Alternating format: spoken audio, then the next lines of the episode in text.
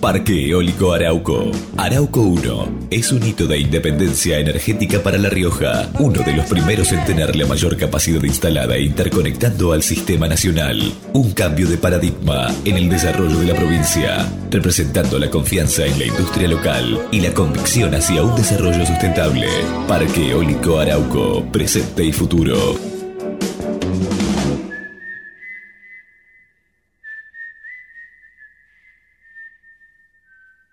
Nicolás vuelve al país después de 17 años y Lola va a contarle a su familia que está embarazada. Estas son algunas de las historias que vivimos todos los días en Aeropuertos Argentina 2000. Conocelas en nuestro sitio web o a través de nuestras redes. Aeropuertos Argentina 2000, donde tus emociones toman vuelo. El monóxido de carbono es un gas peligroso y sin olor. Para saber cómo cuidarte, entra a buenosaires.gov.ar barra salud. Buenos Aires Ciudad. Vamos, Buenos Aires. MEOP, ART Mutual. La primera ART de los trabajadores con el respaldo de petroleros privados. 0800-333-2782. MEOP, ART Mutual. Comprometidos con la prevención y la calidad de vida de los trabajadores. En Edenor valoramos la energía, por eso invertimos 17 mil millones de pesos en los últimos dos años y redujimos 25% los cortes. Con más obras en tu barrio, seguimos mejorando la calidad de servicio. Tu energía avanza. Edenor. El teatro hace bien, el teatro hace bien, el teatro hace bien. No te quedes con las ganas. Estudia teatro en Timbre 4. Abierta la inscripción 2018. Niños, adolescentes y adultos. www.timbre4.com. Dirección Claudio Tolcachir.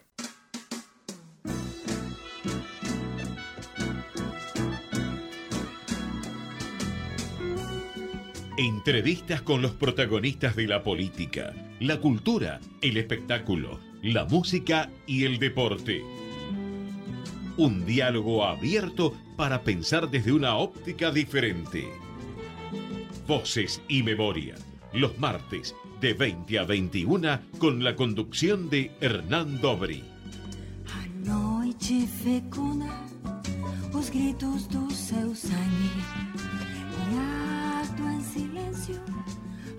Buenas noches, bienvenidos a una nueva emisión de Voces y Memorias. Vamos a abrir los canales de comunicación para que puedan contactarse con nosotros.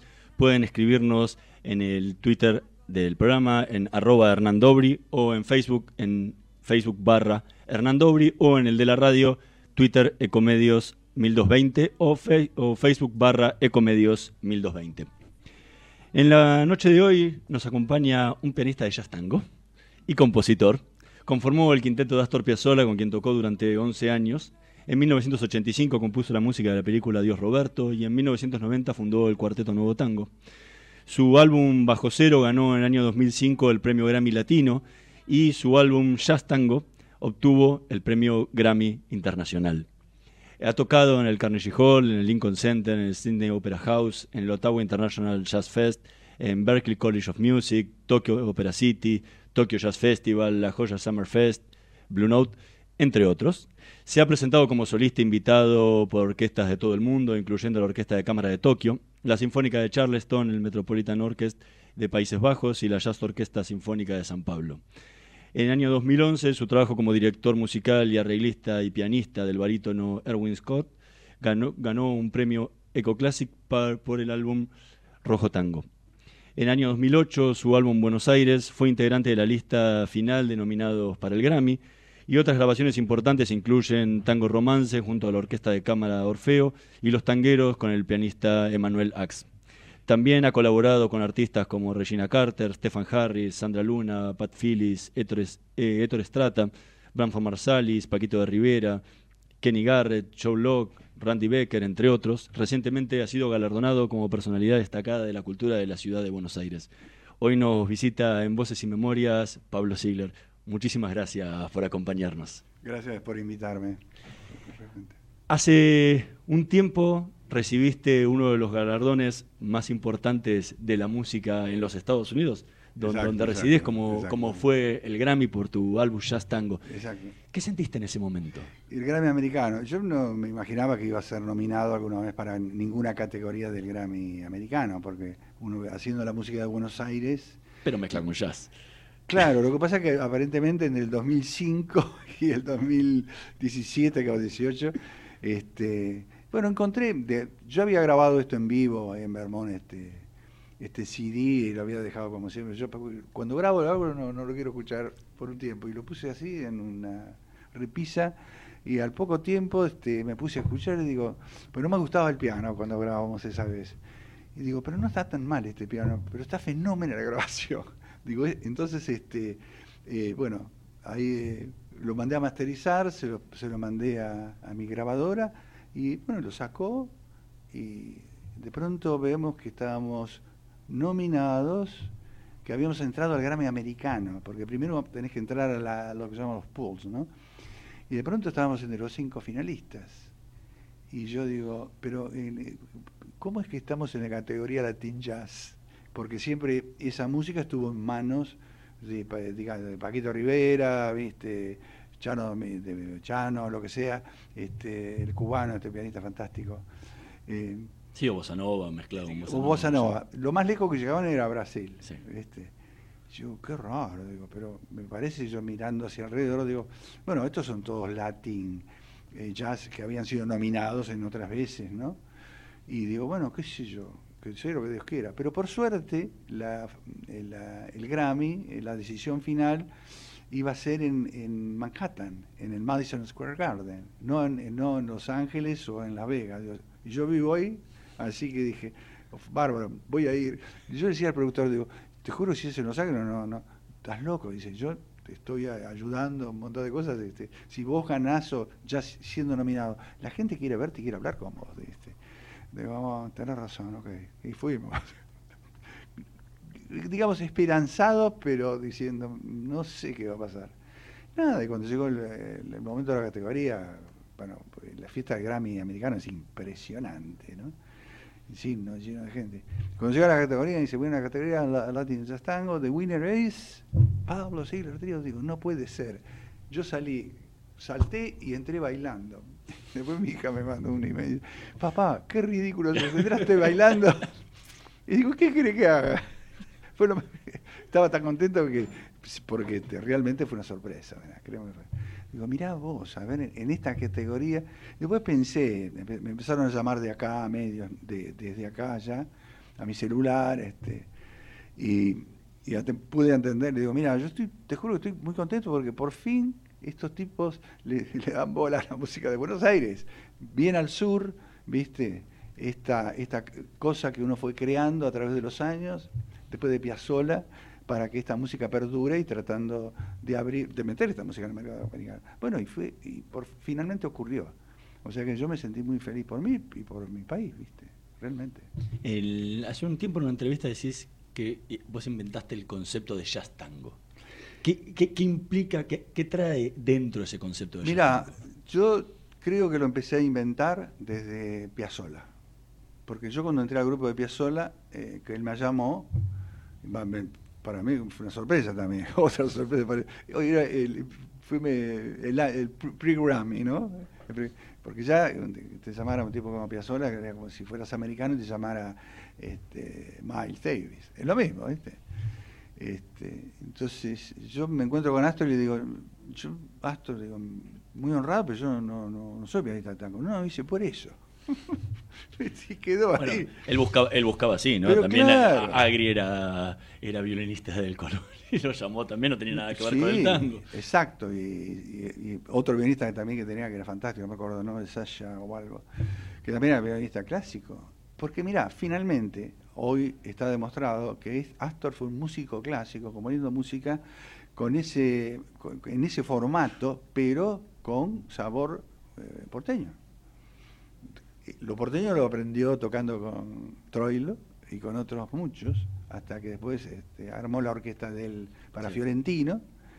Eh, mirá vos, qué, qué, coincidencia. El debut de Astor con Fiorentino y la orquesta dirigida por Astor Piazzolla, fue el convenio que hicieron, debutaron en un club el 2 de septiembre de 1944. Ese día fue el día que yo nací. Fue, yo nací ese día. Fue cuando digo, pero mira qué coincidencia. A veces las, coincidencias se nutren de estas casualidades que vienen de algún lado, nunca se sabe. Estaba asignado. ¿no? Estaba, estaba digo, Tenía que vos, cruzarse. e- evidentemente hubo algo ahí. Este, y en- entonces, cuando empezamos los ensayos con Astor, yo tenía práctica de improvisador, ¿viste? Y por eso dice, pero vos tangos tocaste. Sí, digo, yo toco tangos para mis amigos, los tangos con- clásicos. Y aparte venís de una familia de tango, porque tu papá era violinista. Papá era violinista, ¿qué tango? Exacto. Papá me enseñó con el violín los, los primeros temas. Me acuerdo el primero fue mano a mano. Porque él tocaba en la Columbia Tango Orquesta, que en esa época los sellos tenían sus propias orquestas. La Columbia, la, la RCA Víctor Tango Orquesta. Yo me acuerdo, yo era chico, papá los invitó para el bautismo de mi hermana después de mí, ah, anterior a mí, este, y, y vino toda la orquesta a tocar, porque teníamos un jardín muy grande, pero no me dejaban estar en la orquesta, porque los, los chiquitos me dejaban, yo espiaba así, no sé lo que era, me acuerdo todavía como eso. O sea que de alguna manera el tango siempre estuvo en mi vida y me gustaba tocar los tangos, pero yo no tocaba profesionalmente tangos. No, que no los querías tocar porque era cosa de viejos, ¿no? Claro, porque yo empecé a tocar jazz y todo en el ambiente de jazzero, además todos teenagers, ¿viste? ¿Eh? Éramos que, ¿viste? casi hippies, el hippismo vino después. Dice, ah, esa música de viejos. Y en esa época considerábamos que era así. Entonces cuando entró con Astor, yo escuché a Astor y digo, bueno, pero este tipo es otra cosa. Este está más cercano a lo que nosotros nos gusta, de, tanto de lo clásico, desde lo clásico como del, del lado del aspecto del jazz, aunque eh, Astor no era, ¿cómo te diría?, un, tocador de jazz, pero se le había metido el, jazz a él en la, en la época que él vivió en Estados Unidos. Y eso estaba, era muy evidente. Más la música clásica, tú lo que aprendió con Ginastera y con Nadia Bonayá, o sea, un súper talento. Y cuando empezamos, este, ya me decía, yo digo, esto lo tengo que tocar como está. Y dice, no, vos así que, vos, vos, bueno. Y empecé a tirar, y a él le gustaba mucho una onda más que yo tenía, este, no, no tan leída. Eh, yo me basaba en eso. Y cuando abrí un solo algo, eh, ya me había empezado, pues, ¿acá qué hacemos? No, improvisás vos. Ah, y empezaba a improvisar. Y esto me empezó a decir, mira, la primera parte que tocaste era más jazz, la segunda parte fue mucho más tango. Y eso es lo que vos deberías empezar a desarrollar, la improvisación en el tango, en la música basada en nuestra música. Y bueno, desde ese momento hasta ahora es lo que hago. o sea que de, alguna manera fui inventando como este concepto del jazz tanguero o jazz tango. Por eso el último disco digo, bueno, acá deberíamos ponerlo, ¿viste? Aunque los otros CDs míos también tienen esa impronta jazzística, bueno, pero esta vez los, los, músicos, la academia, lo reconoció así dentro del jazz latino. Hace el año pasado estuvo en el, en el programa Pibi Piazzolla, justo el nieto de, de, Astor y contaba de su último disco de Scalandrum que era un jazz porteño. O sea, bueno, un jazz de Buenos Aires. Exacto. ¿En, en, qué, ¿En qué se refleja ese Buenos Aires en el jazz tango que, que, hace, exacto. que haces vos? Exacto. Bueno, porque eh, los temas son, siempre tienen la estructura del tema y la, el sabor del tema, el tema siempre tienen a Buenos Aires metido adentro. Pero mis músicos aprendieron a tocarlo de una manera que yo fui trabajando muchísimo con eso, este, y hay mucha improvisación, pero hay una improvisación que es súper tanguera, y hay, no es fácil, yo digo, eh, cuando tocaba jazz, eh, eh, cuando empecé, quería tocar más tanguero, pero me salía más jazz. Y ahora que quiero tocar un tema jazz, me sale súper tanguero. Yo no, ya digo, claro, me sale un tango ahora improvisando. ¿Y cómo, cómo le transmitís ese, ese ambiente a tus músicos de Nueva York? No, porque que no son, son argentinos. Sí que son algunos, argentinos. algunos son argentinos, pero otros otro con los que vas tocando no. No, son argentinos, son uh -huh. argentinos. Héctor del Court tocaba con Pugliese. Sí. Pedro Giraudo, cordobés, era hijo de un gran no, pero, director. pero muchas veces te toca, te toca ejecutar tu música a, a nivel del mundo. No, no, no hablo de, del Ah, último disco, no. sino en general, y te toca tocar con músicos de cualquier, con orquestas. No, con no, no, mira, de yo siempre, yo siempre soy muy, muy, me- tengo muy precavido con eso. Yo tengo grupos que yo fui trabaj- eh, formando, haciendo audiciones y formando, mira, en Japón, tengo un quinteto de japoneses que eh, practican 24 horas por día, para, ¿viste? para hacer, hice audiciones, lo que hablamos un poquito, ¿viste? Que eran súper mucho que allá, pero con mucha eh, trayectoria en el tango, porque después de Buenos Aires, este, Tokio está de tango hasta acá. ¿viste? Y con orquestas, y además ellos siempre han invitado orquestas tradicionales Sí, sí, sí, a hacer gira de tres meses, una cosa así. Entonces me, conec- me contacté con los que querían desarrollar timbre este jazz tango y quería un grupo japonés que es fantástico. Lo mismo hice en, hice en Estados Unidos y tengo el otro grupo acá. O sea tengo tres grupos diferentes y todos los años hacemos una gira en- por Europa con el grupo acá, con el que estoy tocando ahora, con Walter Castro y en vez de bajo con Quique Sinesi, que fue uno de los primeros eh, guitarristas míos. Y después él se mudó a Europa y empezamos a armar otros proyectos allá, medio New Tango Dúo, con el invitado Walter Castro. Al final ya quedó el trío ese, que hemos hecho todos los festivales de todas partes. Y bueno, y con esa impronta, viste, Eh, yo me acuerdo cuando empezó Walter Castro no podía improvisar en una nota. Hoy hay que pararlo, porque es, una catarata que con una con una así con una cosa tan es un es un kamikaze digo, me encanta eso porque se sale sale a- lo más importante es salir de las categorías escapar de la categoría. Y eso es lo que pas- está pasando con, con mi música yo ya escapa de la categoría tango new tango lo que sea. Entonces podemos decir que está dentro del jazz tango qué sé yo podrá ser no sé pero por lo menos nos premiamos por eso y seguimos adelante. Pero yo también tengo esa impronta clásica, porque estudié mucho clásica e hice muchas producciones de música clásica. Uno de los últimos discos de Cacho Tirado, a pura música, eh, volumen 2, se lo orquesté yo para acá y con una orquesta sinfónica. Y suena, es sinfónico. Después este, el, el manager le dice, bueno, pero está muy orquestado todo. esto". sí, pero mirá, escuchame, yo es, es un estilo concertante. Él toca una frase y la orquesta la contaste. Dice, no, pero hay que tocar más. Vos dejá, yo soy el productor. Shh, cállate. Y Cacho estaba enloquecido. También hizo un disco sinfónico para Sandro en, aquella época. Después se dice la música de Roberto, Tacos Altos, La Brigada Explosiva, con la, que, que. Yo digo, bueno, yo cubría, yo tenía mucha experiencia en muchas áreas. Que eso, eso era lo comercial o lo más comercial. Pero de alguna manera todo eso fue, fue, fue formando parte de mi música y va a ser parte de mi música. Yo estoy más yendo ahora hacia, más a lo, hacia el mercado clásico, porque la música de Astor está metida en el mercado clásico. Eh, Los jazzistas no tocan mucho Piazzolla. Podrán tocar el tango por ahí. Ahora vamos a conversar un poco de, de- de- de ese nuevo rumbo. Estamos conversando con Pablo Ziegler. Vamos a escuchar el primer tema que eligió para esta noche de Voces y Memorias, Buenos Aires Report.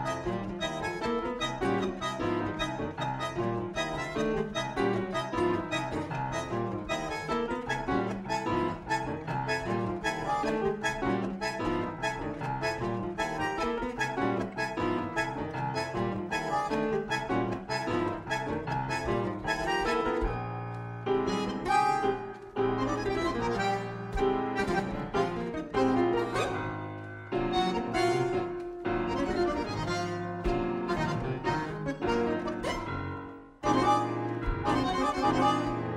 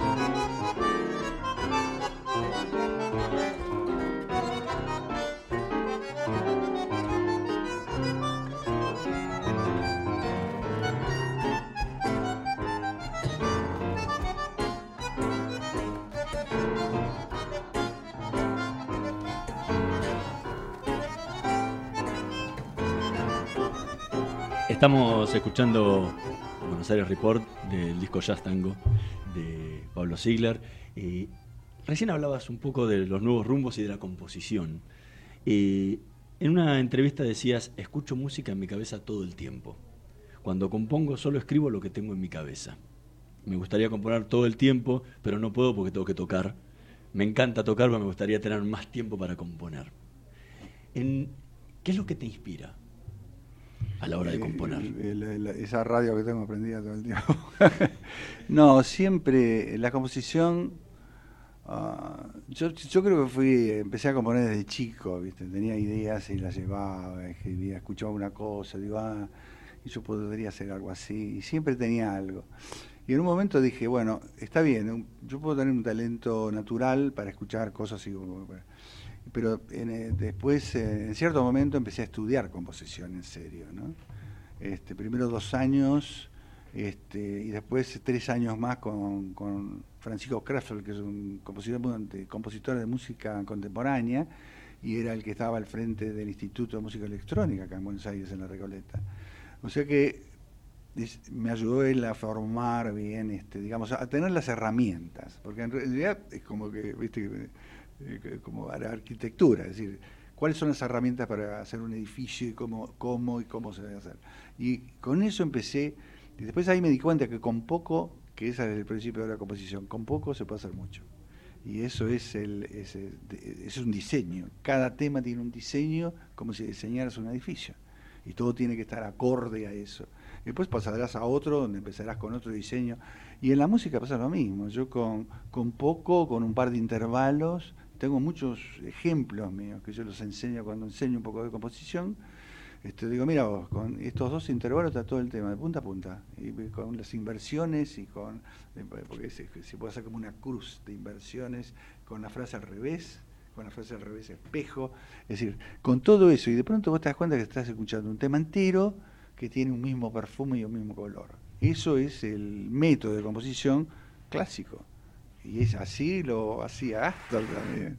¿viste? Y Astor, bueno, también estudió muy bien composición con Ginastera, que hoy está de super moda también Ginastera, a través de Dudamel, que le, que le toca todos los temas de estancia y el, famoso Malambo. Y Astor, bueno, con, con, toda la música, el concierto para bandoneón, los tangos sinfónicos. Y yo también empecé a hacer eso ahora más metido. Yo ya tenía buena práctica de orquestación trabajando acá y empecé a hacer también, este, primero arreglar cosas de Astor, después arreglar mis cosas, y el disco que hago con Orfeos, Chamber Orquesta, tiene ese mix, ¿no? Este, así que espero que haya muchos más. Pero a nivel de temáticas, ¿qué, temáticas te, inspiran? ¿En, qué, pensás al momento, más allá de tener la música esa en la cabeza, en qué pensás al momento de tener que componer?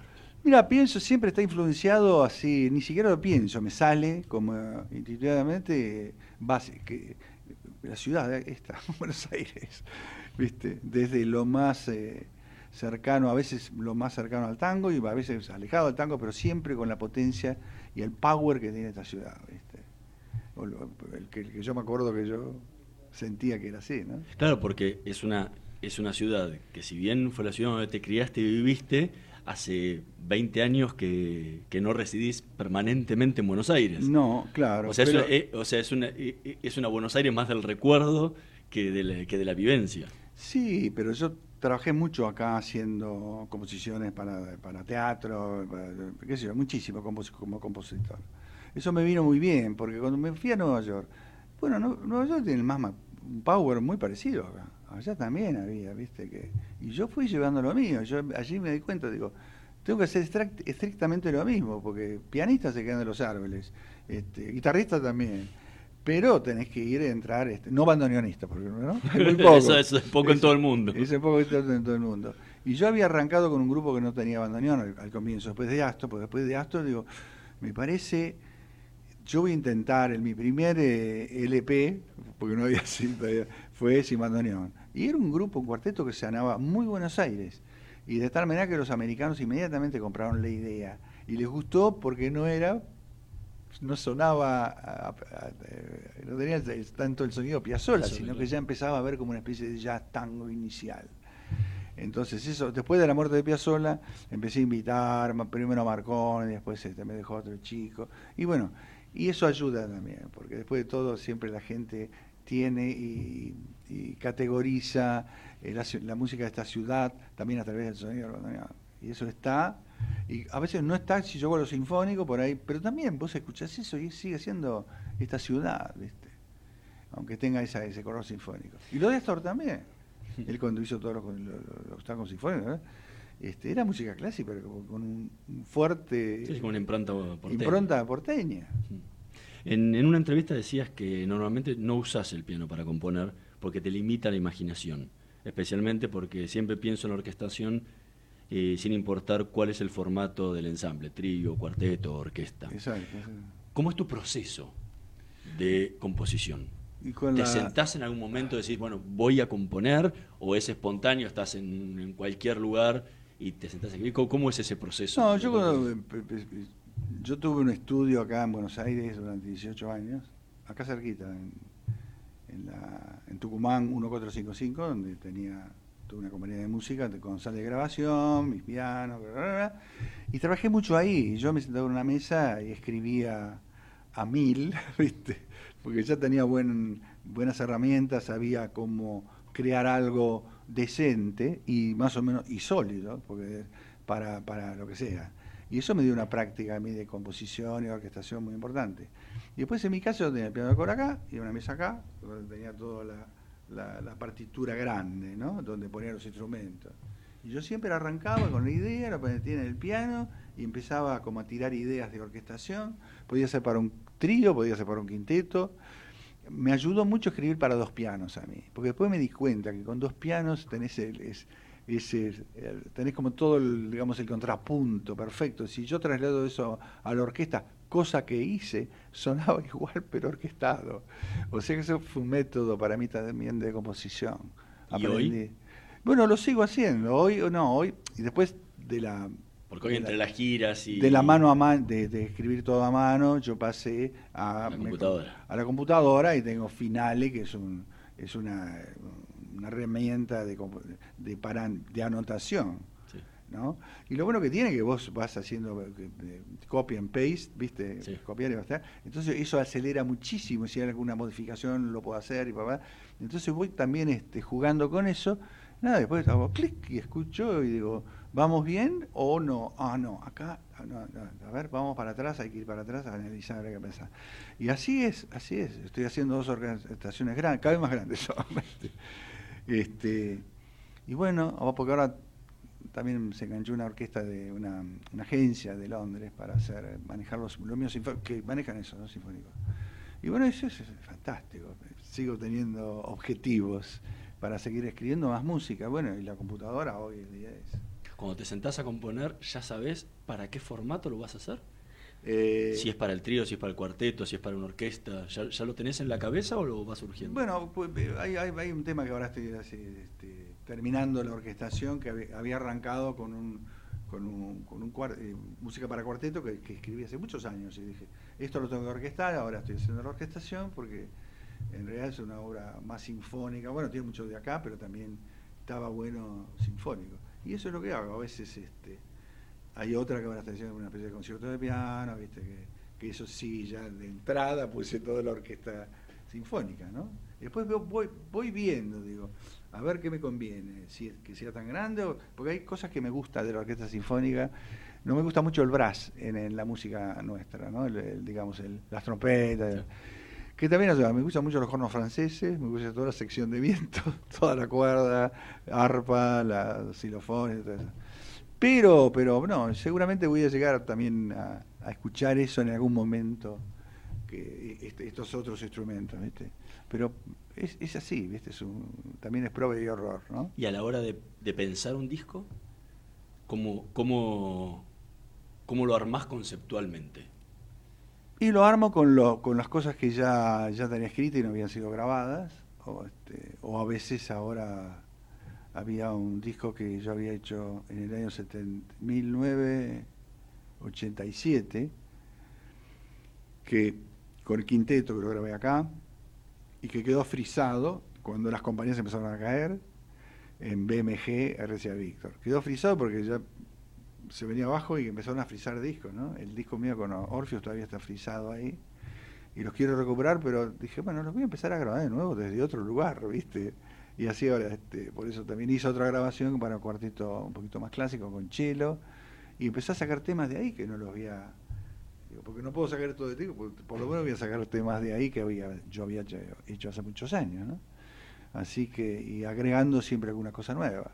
O sea que un poco uno puede reciclar algo para otro tipo de formación y, agregar cosas nuevas.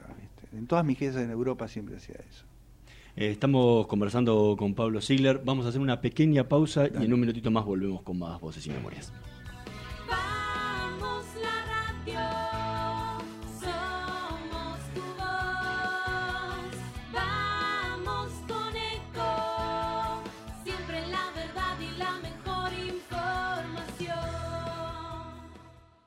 Descarga gratis de tu celular la aplicación Ecomedios.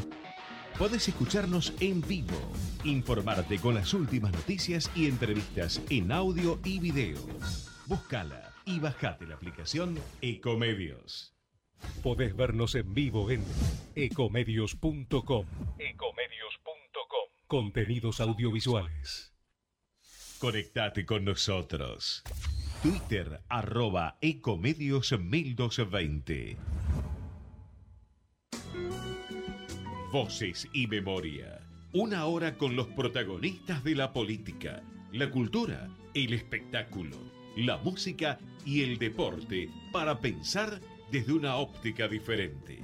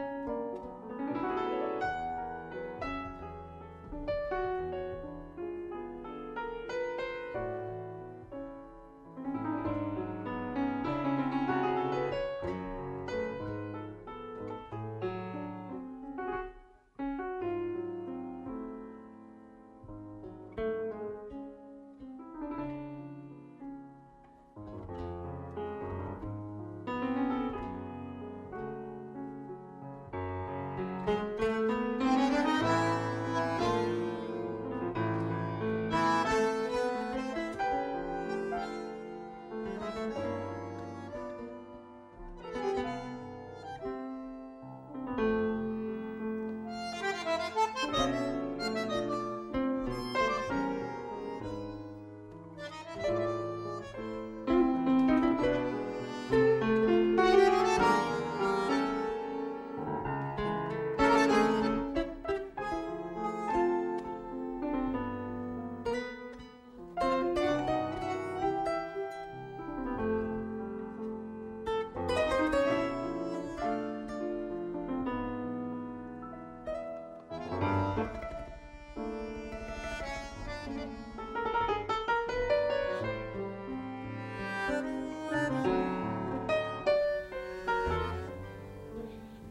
lástima tener que pisarlo el tema, ¿no? Es Milonga del Adiós de, del, del, disco Jazz Tango, premiado con, con, el Grammy en, en los Estados Unidos.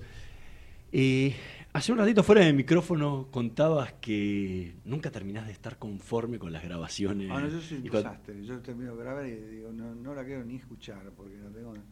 Eh, digo, empiezo a descubrir cositas, cosas, empiezo a descubrirle cositas aquí, allá.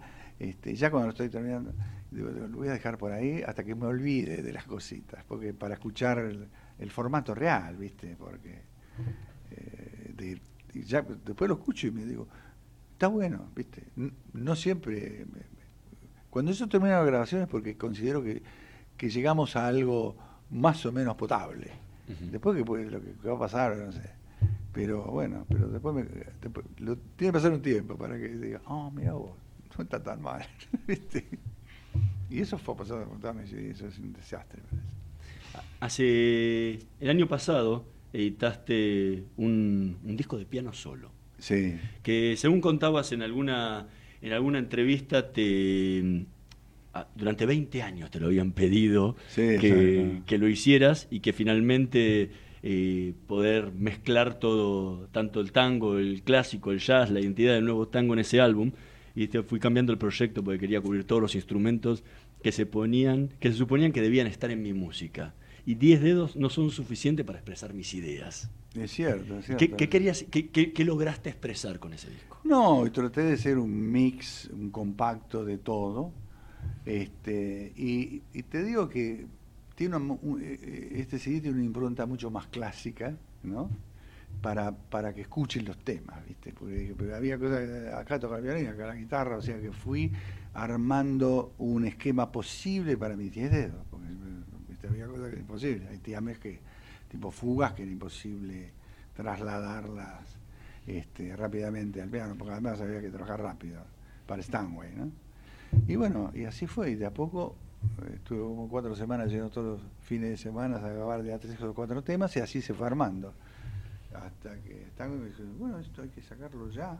Y yo decía, yo no estoy muy seguro, todavía seguía discutiendo. Y yo, no, pero está fantástico. Dice, vos decime todas las cosas que te gustan, acá te las vamos a arreglar. Bueno, y así fue un, hasta que dije, bueno, ya, ya está, punto, saca, ya está. ¿Y, ahora que lo escuchás, ¿qué, qué pensás? Sí, sí, qué sé yo, pienso que está bien, está bueno. Es una buena versión de piano de, de, de, la mayoría de mis composiciones, ¿viste? Y, alguna, y muy poca cosa de Astor, hay mucho, mucho mío, más que nada mío. En, el, en una entrevista hace un tiempito decías, estoy agradecido de haber sido capaz de encontrar mi identidad. Es cierto, es cierto. ¿Cuál, es tu identidad? Mi, mi, identidad es, es, músico de la ciudad de Buenos Aires y eso es la, el ID. Yo tengo un músico, qué sé yo, que cuando escuchen algo así digan, ah, ese me parece que sí, ¿viste? Dice, como cuando escuchas algo de Piazzolla, inmediatamente reconoces el ID de él. Tiene que estar metido en tu, en tu música o en tu obra de arte, si fueras un pintor también, qué sé yo.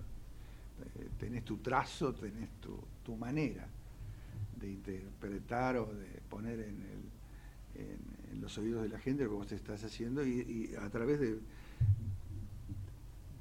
de una categoría que yo voy tratando de descategorizar, porque cada vez la estoy abriendo más hacia otras, no te digo hacia otras músicas, investigar, por ejemplo, el pasado africano de nuestro, de nuestro tango, las murgas que teníamos acá en Buenos Aires y los, y los ayer estaba hablando de eso cuando estaba hablando la, en, el, en la usina del arte, y las milongas, eh, esas milongas que le gustaban a los tangueros bailarlas. Con Aston nunca tocábamos una milonga de esas, jamás. Y yo empecé a componer esas milongas, yo tenía ganas de tocarlo. De, me acuerdo de Luces de mi ciudad, con Mariano Mores, que aparece con un grupo que grande, todos pintados de negro con los labios blancos, y tocando eh, candombes de Buenos Aires. Entonces dije, bueno, eh, porque ya en esa época ellos, ellos tenían mejor referencia que yo de la música nuestra. Y yo fui empezando a hacer murgas, acá cada barrio tiene su murga. Es una murga del amanecer, ahora también un tema que se llama Candonga, que es Candombe Milonga, que también tiene toda esa impronta eh, entre argentino y uruguaya, ¿viste? O sea que voy tratando de, de, salirme de la categoría. Pero siempre cuando vos lo escuchás, seguís eh, escuchando por lo menos el Río de la Plata, ¿viste? ¿Eh? ¿Viste? Un poco es eso, eh, se va abriendo un poco el abanico. Tenés, nombrás en cada, en cada momento la ciudad de Buenos Aires, hace 20 años que vivís en Nueva York. Exacto. ¿Te, ¿Te, tuviste que ir de acá de Buenos Aires exiliado? No, perseguido? No, Porque en alguna entrevista habías dicho que habías recibido amenazas. Bueno, cuando estaba, yo era músico del clan, Stivel, hace muchos años. Este, y cuando muere Perón, eh, viene Estelita y viene el, el brujo, López Rega, que eh, arma la AAA, eh, Alianza Anticomunistas Argentinas, y sale a perseguir zurdos. Y de pronto lo acusa a Stivel de ser peronista revolucionario entonces estalló una bomba panfletaria en la calle Florida, dice, a todo el staff de la noche de los grandes, es que era David Steve, Gené, eh, algún otro escritor, yo que hacía la música de otro programa, entonces dice, David me dice, venite conmigo a Colombia, rajémonos acá porque 24 horas, 24 horas para seguir el país. Yo digo, yo ni loco me voy de acá. no creo que se pueda dice, mira, acordate de Víctor Jara. Es decir, ojo que estos son pesados. Digo, bueno, pero yo no voy a ir a vivir a Bogotá, loco. No, yo no voy a dejar Buenos Aires por Bogotá. Digo, sí, yo, ojalá que no sea así. Bueno, ellos se fueron, yo me quedé, me escondí, no es que me escondí, me, un barrio alemán, este, me quedé quieto ahí. O sea que todo lo que yo venía trabajando este, durante todos esos años desaparecí, porque también tenía miedo de que me pasara algo. Pero a los tres meses vino, eh, vinieron los militares. Entonces dije, menos mal. y López Rega salió rejando a París, a, perdón, a México. Y después este, yo pensé, digo, no habré pasado una lista a la otra, pero yo no tengo nada que ver ni con el peronismo revolucionario, nada. Para mí la música es mi política. Y no pasó nada, estuve bien, estuve bien, hasta que después tuve un encontronazo con otro muchacho que manejaba mucho la, parte de la cosa, la, la, gráfica de Buenos Aires, las pantallas municipales, este, que hacía mucho para los sindicatos y me había pedido algunas cosas y yo le había canjeado por algunas otras cosas. Este, y yo cuando empecé a, ya, empecé a hacer eh, proyectos en Nueva York, digo, mira, yo no puedo seguir adelante. No, pero no puede ser, porque si no, se enojó muchísimo. después fue secretario de giro de dar. Pero dije, bueno, llega un punto que yo digo, ya me parece que ya sé dónde no, no sé dónde sí, pero es muy bueno saber dónde no. Y yo me tuve, me fui, me fui, me fui, me fui trasladando. Astor se fue a París en el 70, no por cosas políticas, sino por toda la, por la incomprensión. Por la incomprensión. Y, este, y yo me fui por eso, me fui por cosas, este, te digo, de, de, encontronazos con toda la con toda una mafia política que se arma en este país, ¿viste? dije, yo de esto no quiero más. basta. Y a partir de ahí nunca más volviste a quedarte en Buenos Aires directamente. Iba y venía, iba y venía, pero yo, mi residencia era allá, ¿viste? Y con el tiempo ahora soy ciudadano americano y también ciudadano argentino, pero acabo de resolver el pasaporte. Porque sigo pensando Ojalá, si esto fuera fantástico, se, se pudiera arreglar, yo no tendría ninguna duda de seguir viviendo acá, ¿viste? Con Astor hicimos toda la carrera con él desde Buenos Aires, pero no era el Buenos Aires que después apareció, que fue un infierno. Sí, decís que eh, vivo en algún lugar donde mi música es aceptada y tengo una vida tranquila con mi mujer. Siendo músico algunas veces no elegís a dónde vivir, pero los países te eligen. Sí, yo me acuerdo que cuando saqué mi green card, este, eh, acá en, el consulado americano, salió el vicecónsul y me dice, dice, eh, welcome to my country. Dice, es una lástima que países como el suyo deje ir este, artistas como usted en ese momento. Mirá vos. Digo, no debo ser el único. Dice, no. Hay muchos que han venido por acá a buscar su documento para irse a otra parte y te dan la bienvenida, ¿viste? Porque también cuando tenés cierta historia, ellos les viene bien, ¿viste? También quieren, adoptan eso. Es, es uno de los requisitos para poder. Sí, totalmente. Este, ¿viste? Acá desarrolla, ¿viste? Este, un poquito la, la inmigración, pero con cierta aceptación de lo que vos sos y tenés que. Totalmente. Estamos conversando con Pablo Siles, vamos a escuchar un pedacito más del último tema que eligió para esta noche, Libertango.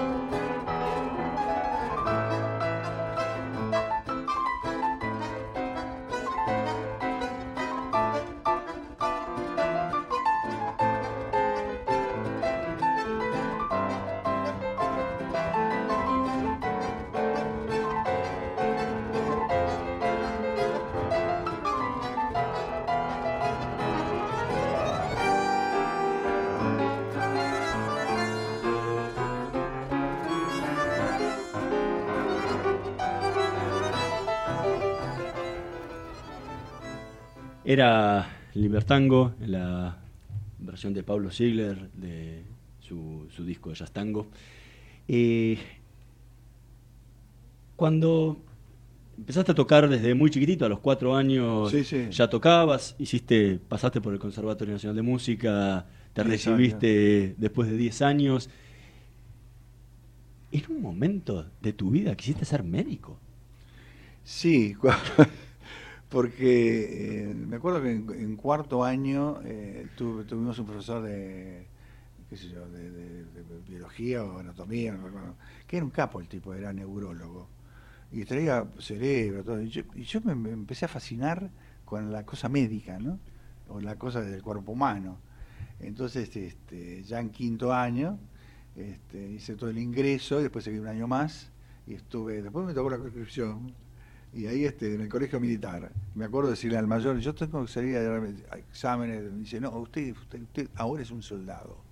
Me dejaban adentro, ¿viste? Y se acababa toda la conversación. Después al año, cuando terminó la famosa Colimba, salgo y ya, ya estaba, yo digo, necesito un año sabático para que todo esto pase. Y esto dura hasta ahora eso. Pero siempre la medicina, la medicina siempre estuvo ahí.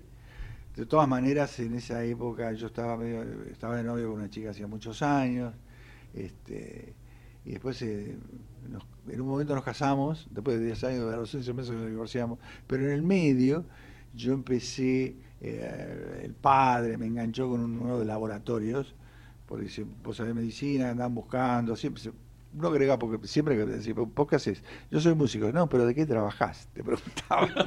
claro, y era así. Entonces, este, me enganché con un laboratorio, a mí me gustaba mucho, o sea, aprendí muchísima farmacología, atendía la, la- el Hospital Fernanda, que yo, hasta, hasta que en un momento dije, bueno, basta. Este, pero, pero, y siempre, hoy día sigo, y te- si- sigo con, con una cabeza médica, este, por lo menos para la familia. O sea que hubo un- un- una posibilidad de, Sí, seguro, que fuera, seguro. de que fuera el doctor Ziegler y No, no, sí, no después- fueras músico. Es- sí, mira, me encontré con muchos músicos, médicos, que son músicos, pianistas, y fue una cosa increíble, ¿no? Uno de, uno de los uno de los grandes cirujanos de acá, que en un momento me, hizo una operación a mí, pianista, este, mi médico personal me mandó a él y le digo, bueno, pero este tipo es súper prestigioso. Me dice, yo, ya te arreglé todo. Dice, quiere que le lleves eh, música tuya. digo, ¿cómo puede ser? Y no, dice, vos pagás el equipo, él quiere que, que vos le lleves.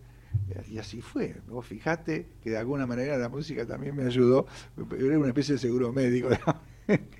Vas al médico de, de, aquella época. Pero bueno. No nombraste muchísimas veces a Astor Piazzolla durante, durante toda la entrevista. ¿Qué sentiste el día que murió?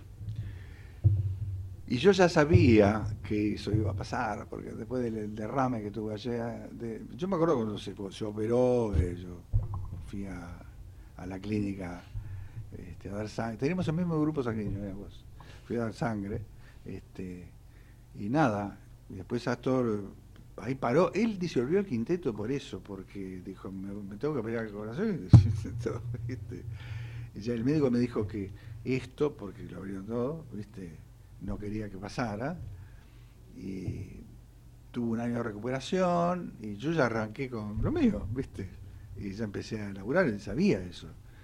Este, y después este Bragato creo que lo convenció de hacer, de armar un, grupo con un otro bandoneonista, invitado que él que tuviera nada más que hacer. Cosa que no, no ¿cómo vas a parar Astor? Pero no le hizo bien eso, no le hizo bien. Y lo catapultó a a la CB. A la, a la CB. Y ahí yo después le fui a ver a la clínica de la Trinidad, con, el, con. Yo le digo, esto es una barbaridad. Digo, ¿por, no, ¿por qué no lo dejan ir? ¿viste? Yo salí de ahí, no saludé a nadie. Me fui, metí una bronca y pena. ¿Por qué no, viste? Quiero decir a la familia, dejaron ir. Ellos ya sabían que era así. Pero bueno. Así, así, son las familias. Sí, no, totalmente. ¿Y, y a vos en qué, cómo te impactó la noticia? Más allá de que ya sabías. No, ya, sí, yo ya sabía, digo, esto va mal. No, no porque mira, cuando él estaba con ese, ese famoso sexteto, me llama Talín, él dice, che, Astro, dice que eh, dice si nos podemos juntar para hacer cosas especiales, como digo, pero por supuesto, digo, aunque yo te economía, para mí me llama eh, Astor y, salgo corriendo, ¿viste? Y por supuesto, yo me, imaginaba, digo, qué bueno, mi grupo y Astor, todos tocando todos juntos. No llegó a pasar, lamentablemente no lo pasé. ¿Qué significó Duke Ellington para vos? ¿Qué significó? Duke Ellington. Y fue el, primer disco que yo escucho de jazz, cuando estaba, cuando había terminado el conservatorio. Escucho eso y dije, uy, ¿y ahora? Y un amigo mío, que vivía a la vuelta de casa, en el barrio de Caseros, Alberto Cambas, que era trompetista, fue el que me trajo el disco de un disco de pasta, ¿no? empecé a escuchar, digo, digo, ya escuchaba jazz, el jazz argentino, había un pianista que se llama Pedrito Bustos, de aquella época que tocaba como ragtime, ¿no? Tenía un grupo así. Y tocaba los temas más famosos, Despecado Mentir, Tirando Marate pero más en la ondita, un jazz argentino. Y escuché este y dije, bueno, y ahí me empecé a tocar Dixieland. No, Dixieland, música jazz, hot jazz. Y, eh, el piano empecé. Yo, mi primera.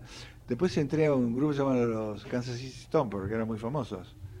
Este, y me trajeron una partitura que era con letras. Digo, pero ¿qué es esto? Ah, son los acordes, no, pero yo leo música. no dice, no, la A es la, la B es sí, la C es do, ¿viste? La D re. Viste que aprendés música vuelta. Claro, digo, pero letras, ¿no? que es, un código alemán de eso, ¿no? Este, bueno, me vino bien también. Digo, ah, bueno, está bien. de, todas maneras, yo escucho, yo tengo una memoria armónica y, y aprendí a, tocar jazz. Y eso me abrió la puerta hacia la improvisación y ya traía la, carga clásica. Este, y en un momento hice un grupo de un trío de jazz clásico que se llamaba Pablo Siglo Terceto, y hacíamos música clásica en jazz. O sea que eso también ya estaba descategorizando, saliendo de la categoría. Este, y yo creo que a través de ese grupo del jazz tank, del, classical, del, classical jazz, este, fue que Astor, yo, yo creo, porque yo toqué de apertura de un concierto de él en, una sala ahí por la Lucila, el Teatro del Globo, no, el Teatro del Globo era, no me acuerdo, no, el Globo es acá, ahí en la, por la Lucila, que era una cosa de una oscura, no me acuerdo bien el nombre, y que estaba hasta el Piazzolla en el último y yo abría, después había esas épocas que contrataban un número, un cómico en el medio, Gila, por ejemplo, ¿no? Este, y después este cerraba el quinteto de Piazzolla, por eso me quedé así fascinado. Me parece que Malvicino llegó primero y algo le dijo a Astor. Dice, mira, este, este ahí fue un tipito que hace unas cosas medias locas. Y ahí le quedó. Y por ahí después cuando hizo otras cosas, otros grupos, la, la Vuelta de la Vida, se acordó. Además, eh, Oscar López era muy amigo mío, que había sido guitarrista de él. O sea que hubo toda una cosa ahí que, que finalmente... Y al mismo tiempo me había llamado Alberto Cortés desde España para que fuera su director musical, con buena guita y bueno, y dije que no a eso. Este, y pero con Astor empezamos con dos mangos acá. Pero yo, la- para mí el mayor valor para mí era tocar la música de él ¿viste? y estar con él. Y parece que no me equivoqué, porque me, me dejó una carrera para, para desarrollar que podía haber sido o no, y, pero bueno. Pablo Siller, muchísimas gracias por habernos acompañado en esta noche de Voces No, y por Memorias. favor, te agradezco mucho tu entrevista y que me hayas invitado a este programa. Nosotros nos vamos a reencontrar la semana que viene en la operación técnica Gerardo Subirana y Javier Martínez. En la producción Martín Pereira Bubet. Nos vemos el próximo martes. Chao.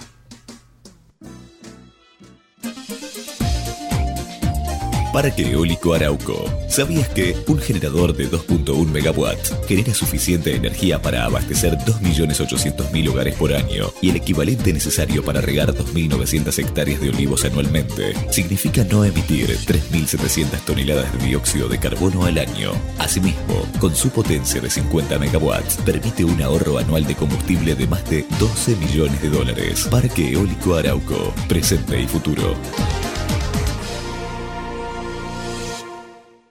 Macarena se reencuentra con su abuelo después de mucho tiempo y Santiago va a cumplir su sueño de conocer Europa. Estas son algunas de las historias que vivimos todos los días en Aeropuertos Argentina 2000.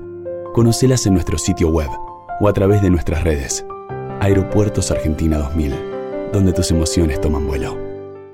El monóxido de carbono es un gas peligroso y sin olor. Para saber cómo cuidarte, entra a buenosaires.gov.ar barra salud. Buenos Aires Ciudad. Vamos, Buenos Aires. MEOP, ART Mutual. La primera ART de los trabajadores con el respaldo de petroleros privados. 0800-333-2782. MEOP, ART Mutual. Comprometidos con la prevención y la calidad de vida de los trabajadores. En Edenor valoramos la energía, por eso invertimos 17 mil millones de pesos en los últimos dos años y redujimos 25% los cortes. Con más obras en tu barrio, seguimos mejorando la calidad de servicio. Tu energía avanza. Edenor. El teatro hace bien, el teatro hace bien, el teatro hace bien. No te quedes con las ganas. Estudia teatro en Timbre 4. Abierta la inscripción 2018. Niños, adolescentes y adultos. www.timbre4.com. Dirección Claudio Tolcachir.